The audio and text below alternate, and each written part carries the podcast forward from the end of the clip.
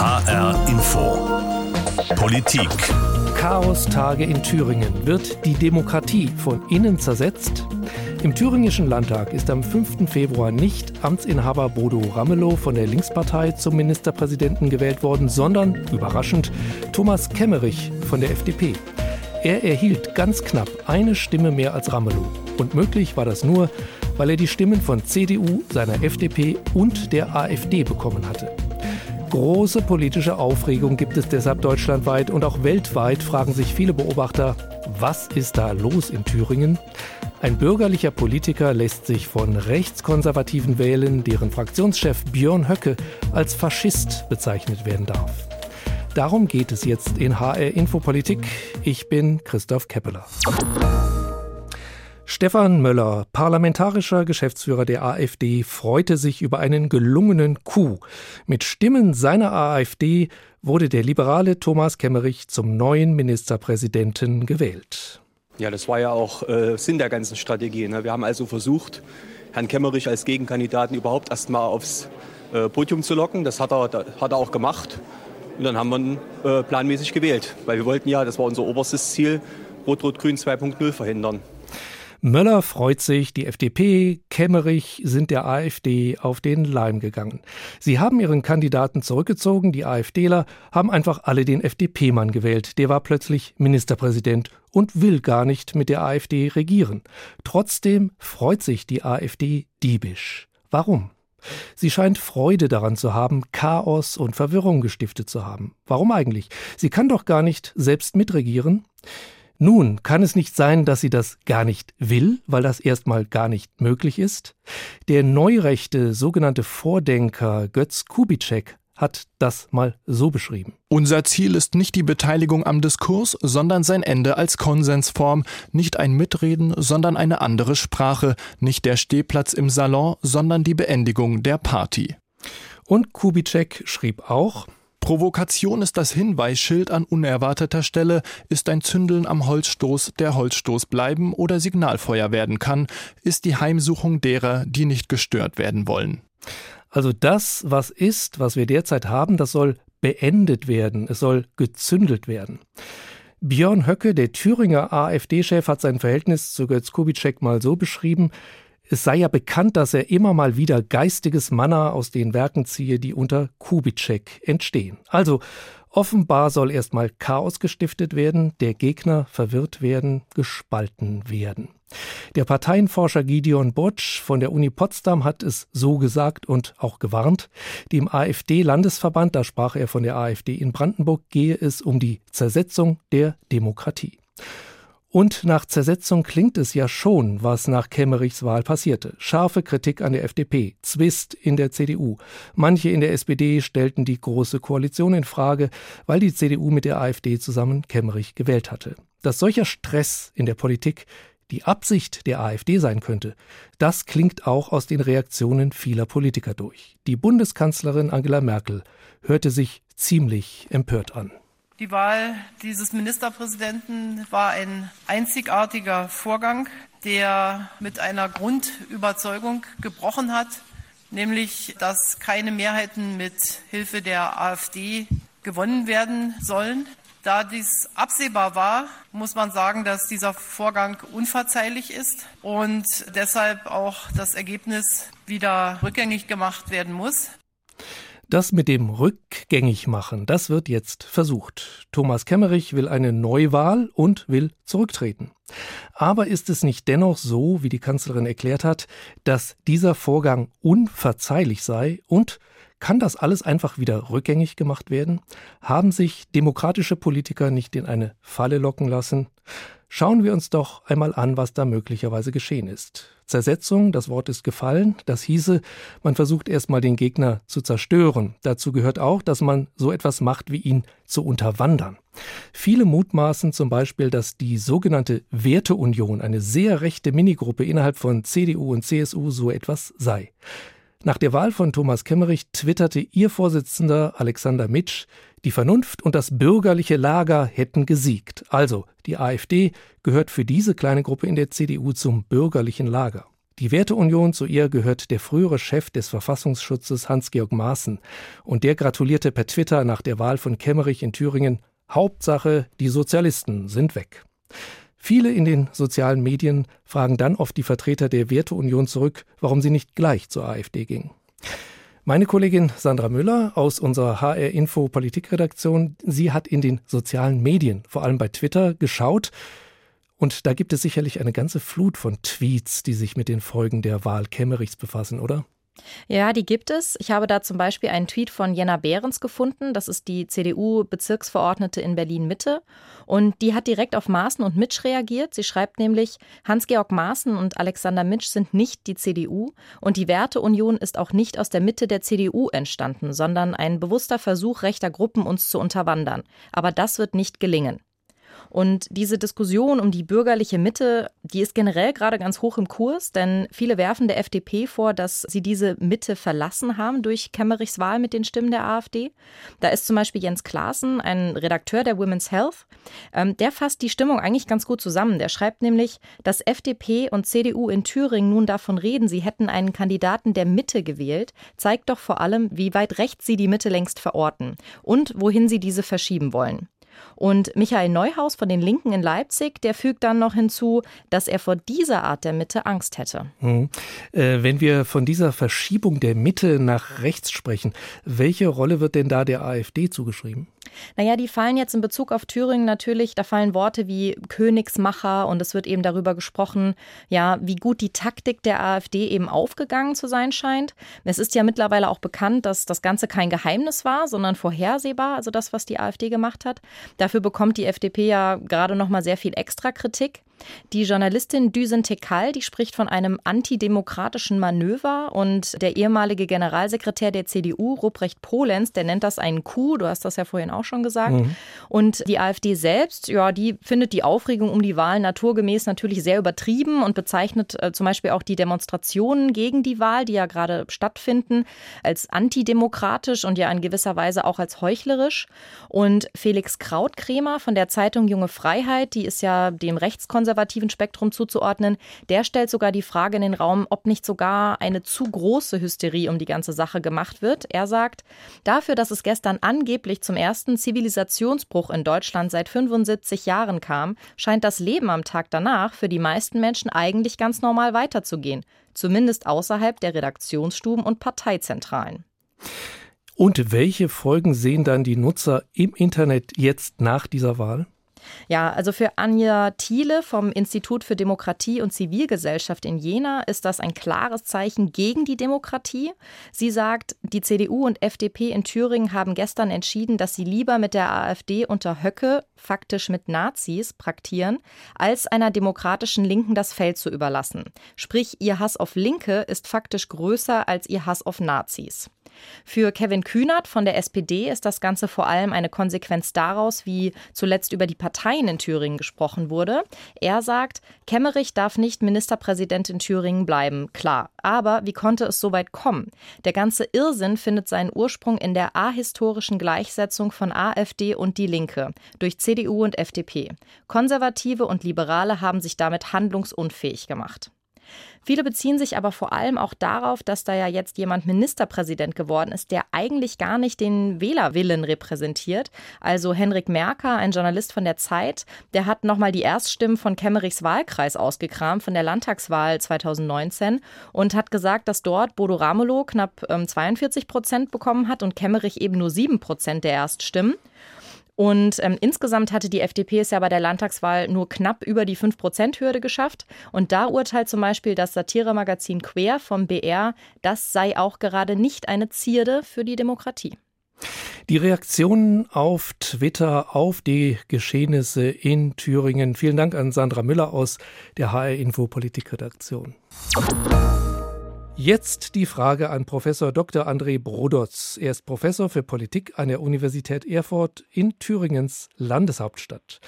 Wie sehen Sie das, Herr Brodotz? Sind die beiden bürgerlichen Parteien FDP und CDU der AfD sozusagen in die Falle gegangen oder auf den Leim gegangen?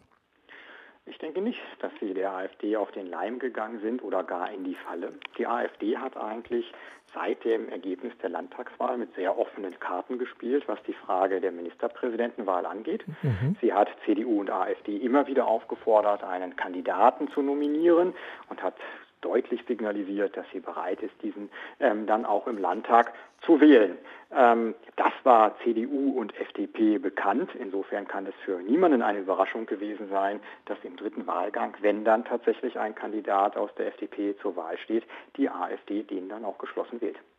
Also es ist dann eher die, äh, die Unbedarftheit oder die Unbefangenheit oder vielleicht sogar die Dummheit von CDU und vor allen Dingen auch FDP, dass sie äh, das gemacht haben, was die AfD ja erreichen wollte und äh, worüber sie sich ja auch gestern äh, besonders gefreut hat, oder? Ja, also in der Bewertung ähm, der Motive tut man sich in diesen Tagen wirklich sehr, sehr schwer. Ähm, der Eindruck, dass man überrascht wurde, er ist von außen nicht nachzuvollziehen. Auch äh, die Ausflüchte, äh, man sei nur für seine eigene Wahl äh, verantwortlich und es sei völlig unabhängig davon, wer mit einem mitstimmt, während man im Vorfeld deutlich sagt, man kooperiert nicht äh, mhm. mit der AfD. Das ist schon alles sehr, sehr merkwürdig. Ähm, ob das Naivität war, Dummheit oder ein Machtkalkül, das mir ehrlich gesagt sich nicht erschließt, ist wirklich schwer zu bewerten. Ähm, aber was heute ansteht, ist, es muss dafür jemand politisch Verantwortung übernehmen. Herr Kemmerich hat es getan und auf Herrn Moring warten wir noch. Mhm. Äh, das heißt, die AfD ist da insofern verantwortungsmäßig aus dem Schneider, so wie Sie das sagen. Aber die AfD ist ja wiederum, äh, kann ja nicht so dumm sein, dass sie denkt, sie würde jetzt irgendwie dadurch in politische Verantwortung in Thüringen kommen können. Was ist denn das eigentliche Ziel der AfD? Also meine These, unsere These ist ein bisschen, ist es ihr Ziel, vor allem Verwirrung zu stiften und geplant den Politikbetrieb zu stören, zu zündeln und so das, was bisher ist, zu zersetzen, zu zerstören und dafür etwas Neues, vielleicht aber doch auch furchtbar Altes zu schaffen. Wenn man Björn Höcke äh, hört oder liest, den Landesvorsitzenden, dann spricht ja einiges dafür, oder? Mhm. Man muss bei der AfD tatsächlich immer trennen zwischen, ich sag mal, dem Kollektiv der Partei AfD und einzelnen Vertretern. Bei einzelnen Vertretern mag es sicherlich den einen und die andere geben, die wirklich völlig abwegige Vorstellungen davon haben, wie unser politischer Prozess anders gestaltet werden kann. Für die Gesamtheit das so zu beurteilen, ist sehr schwierig.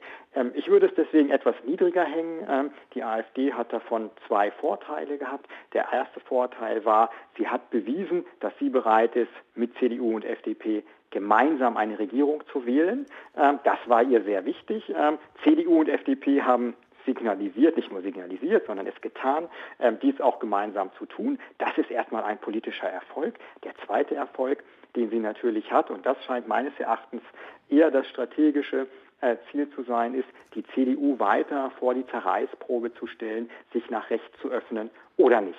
Das ist momentan ähm, der Nektar, ähm, von dem die AfD profitiert. Es gibt Teile in der CDU, die wünschen sich eine solche Öffnung, andere Teile gar nicht.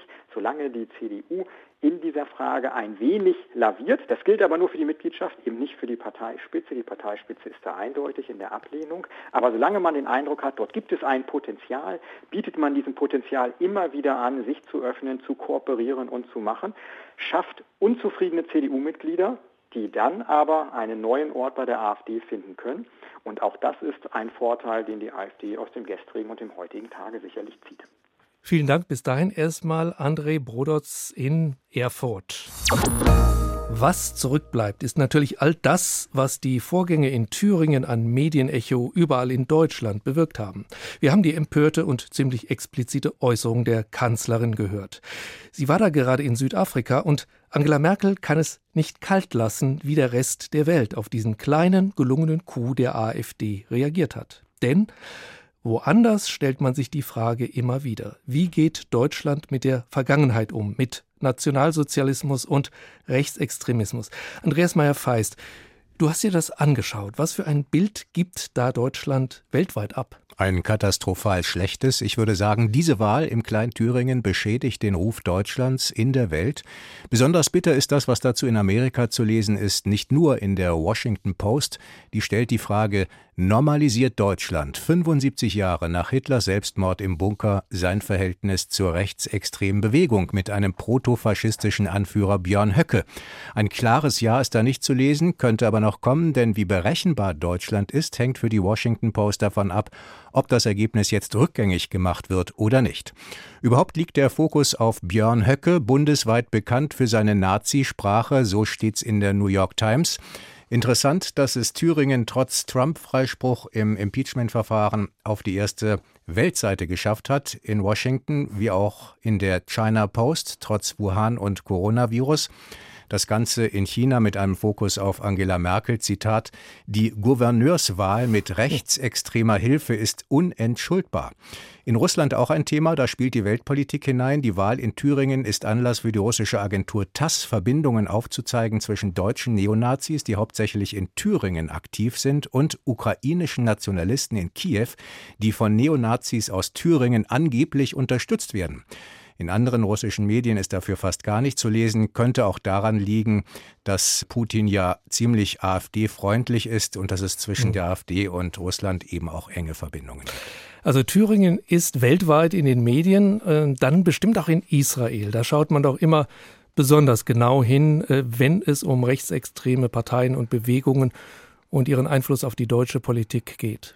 Ja, und ich habe mich gewundert, dass es doch differenzierter dazu geht als in Amerika. Also in Amerika erscheint Deutschland heute als Land, äh, das mit der Wahl in Thüringen gleichzeitig auch seine Nazi-Vergangenheit relativiert. Das muss man ganz klar so sagen. Mhm. In Israel fällt das anders aus. Da gibt es zwar auch Bilder von Björn Höcke, Königsmacher in Thüringen, Tabubruch, 75 Jahre nach dem Ende der Nazi-Herrschaft. Haaretz schreibt das die Israel Times eröffnet auch ihre Online-Seiten mit einem Bild Björn Höckes. Kein Wort zu Angela Merkel, ihren Mahnungen, ihren Drohungen. Dafür aber, das muss man auch sagen, ein anerkennender Blick in die Social-Media-Beiträge. Menschen aus dem gesamten politischen Spektrum hätten die stillschweigende Zusammenarbeit von CDU, FDP und AfD verurteilt in Deutschland. Also die Botschaft an die israelischen Leser ist ganz klar, Deutschland ist kein Höckeland. Das, was in Thüringen passiert ist, sei das Ergebnis eben auch von Überforderung, kein Zeichen, dass in Deutschland die Nazizeit zurückkommt. Mhm. Meinungen aus Israel also. Wie sieht es näher dran bei uns in Europa aus? Wie wird da die Wahl eines Ministerpräsidenten mit den Stimmen von CDU, AfD und FDP hier bewertet? Also interessant ist das, was man im belgischen Standard liest zu Annegret Kramp-Karrenbauer.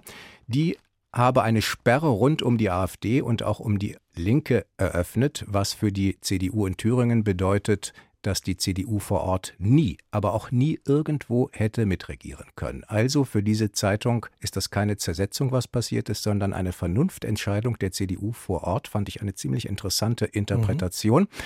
Eine Katastrophe für die Glaubwürdigkeit der Union, schreibt der Schweizer Tagesanzeiger. Da ist das zu lesen, was man auch hier liest. Der Wiener Standard schreibt über ein Schäferstündchen mit Rechtsextremisten in Spanien.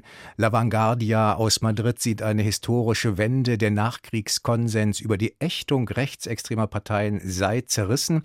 Auch in sämtlichen polnischen Medien ist das zu lesen. Bei der AfD gibt es Neonazis, die reden das Dritte Reich schön und mit diesen Leuten wird jetzt gemeinsam Politik gemacht. Darauf müsste man nicht nur in Berlin jetzt achten, sondern eben auch in Warschau. Und eben immer auch der Fokus auf Angela Merkel und ihre Christdemokraten, die diese schlimme Politik jetzt zulassen.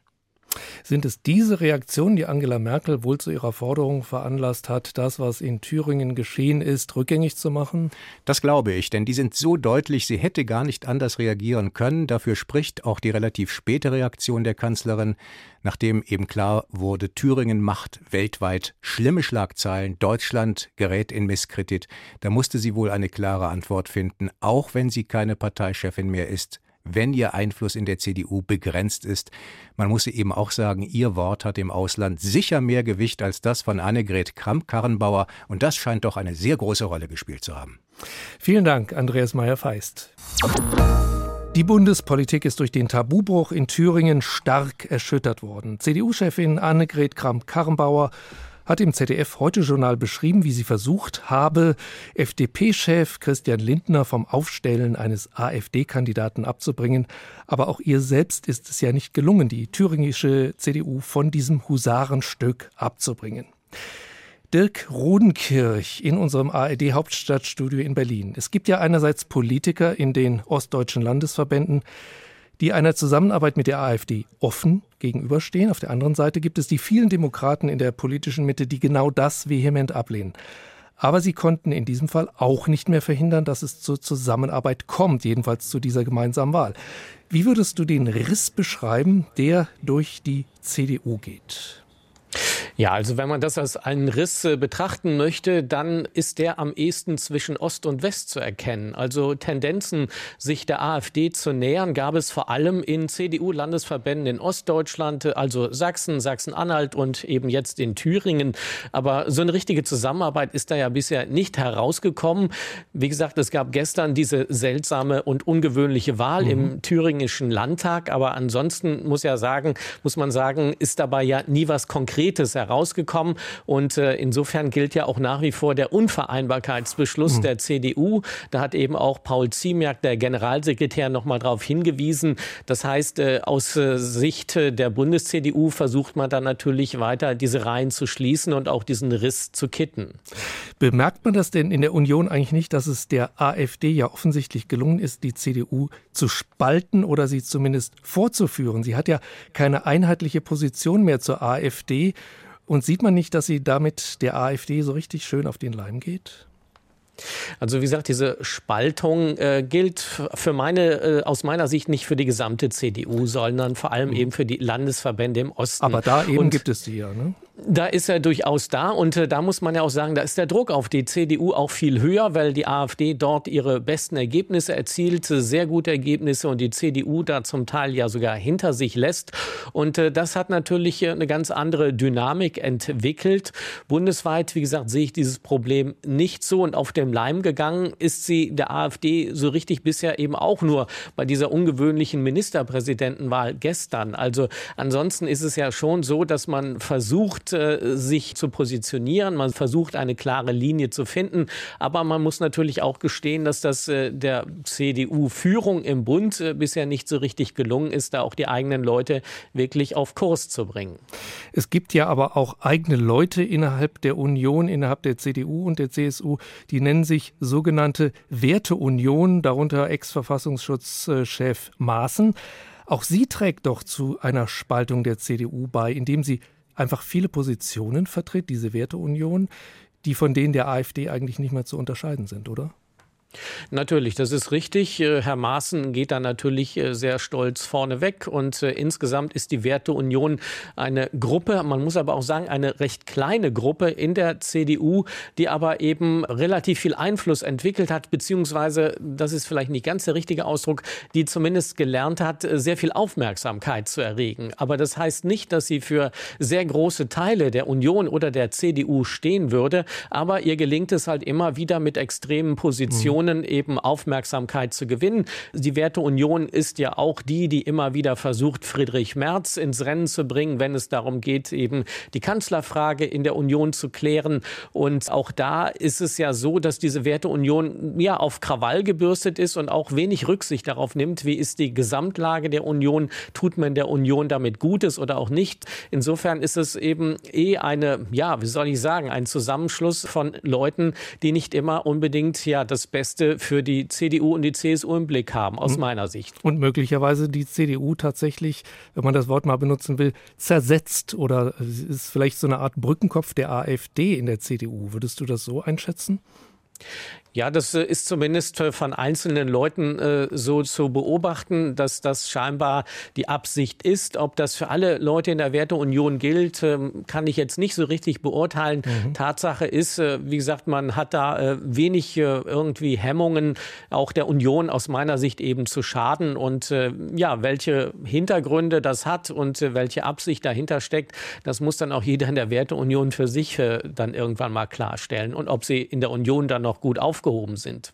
Und wie sieht es jetzt in der FDP aus? Die schien ja in den ersten Reaktionen nach dieser Wahl von Thomas Kemmerich gespalten. Da gab es welche, die das massiv abgelehnt haben, andere haben es sogar begrüßt am Anfang. Wie sieht es jetzt aus? Was bedeutet das für die FDP? Nach dem Ausstieg aus den Jamaika-Verhandlungen nach der letzten Bundestagswahl, da hat die FDP jetzt zum zweiten Mal offenbar eine schlechte oder zumindest eine sehr merkwürdige Rolle gespielt. Absolut. Das ist äh, aus äh, meiner Sicht eine richtige Katastrophe für die FDP, die da abgelaufen ist. Und das sieht man ja auch an den heutigen Reaktionen. Heute war eigentlich alles sehr, sehr klar. Auch aus äh, ja, den vorderen Reihen der FDP, ob es jetzt die äh, Vizechefin Suding aus Hamburg war oder auch der parlamentarische Geschäftsführer Buschmann. Alle haben im Vorfeld schon heute gesagt, bevor Christian Lindner und auch Thomas Kemmerich vor die Presse getreten sind, wir brauchen dringend Neuwahlen Neuwahlen. Das Ganze muss korrigiert werden. Thomas Kemmerich muss äh, dieses Ministerpräsidentenamt wieder abgeben. Man hat ja auch gestern gesehen, wie viele Proteste es gab, auch innerhalb der FDP. Es gibt wohl einige Leute, die schon ihr Parteibuch zurückgegeben haben.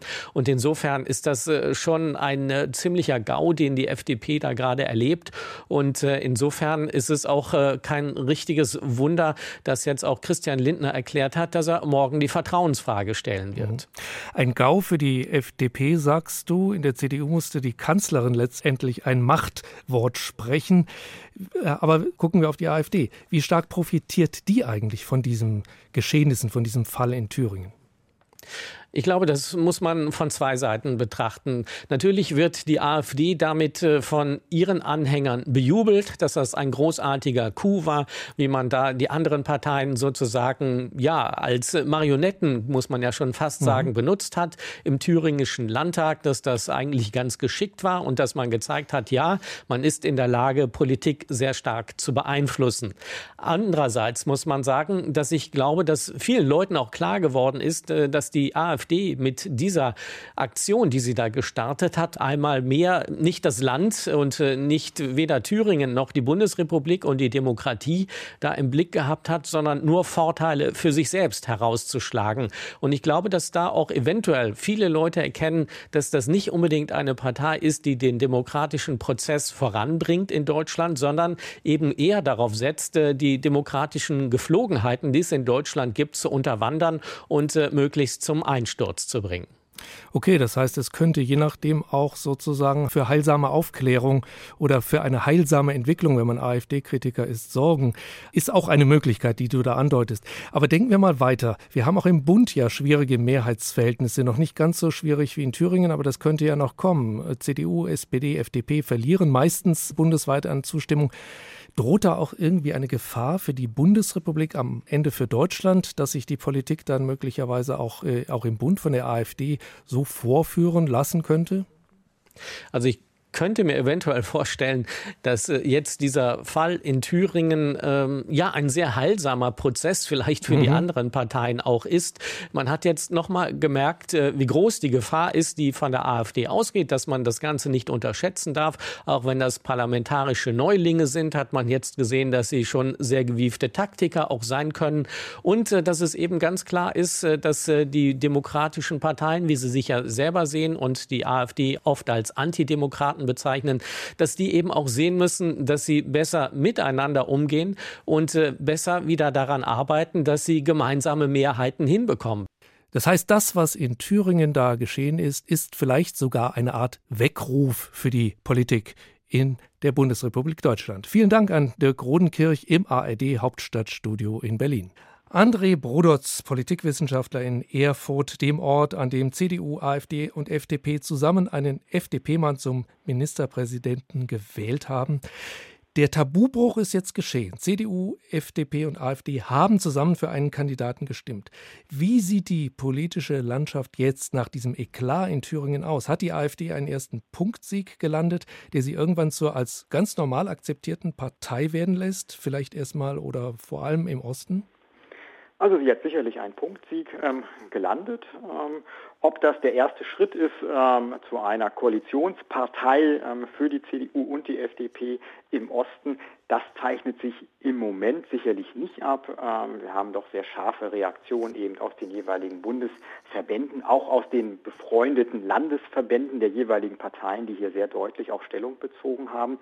Weswegen ähm, man, glaube ich, noch nicht von einem Selbstläufer ausgehen kann, dass ein Stein ins Rollen gegangen ist und jetzt müssen wir nur noch über die Zeit schauen, ähm, wie sich die Verhältnisse jetzt unaufhaltsam ändern. Das glaube ich nicht. Viele Akteure haben hier jetzt Erfahrung gesammelt, Erfahrungen, die sie vielleicht auch nicht sammeln wollten. Ähm, und das werden sie in ihrem zukünftigen Handeln natürlich immer wieder jetzt mit einkalkulieren. Ganz wichtig wird es jetzt, glaube ich, sein für beide Parteien, CDU und FDP, äh, wie die anstehende Wahl in der Hamburger Bürgerschaft ausgehen wird, ähm, welche Nachwirkungen es auf die Vertrauenswürdigkeit beider Parteien hat, dass der Thüringer Landesverband, sowohl der FDP als auch der CDU-Verband, auf diese Art und Weise agiert hat.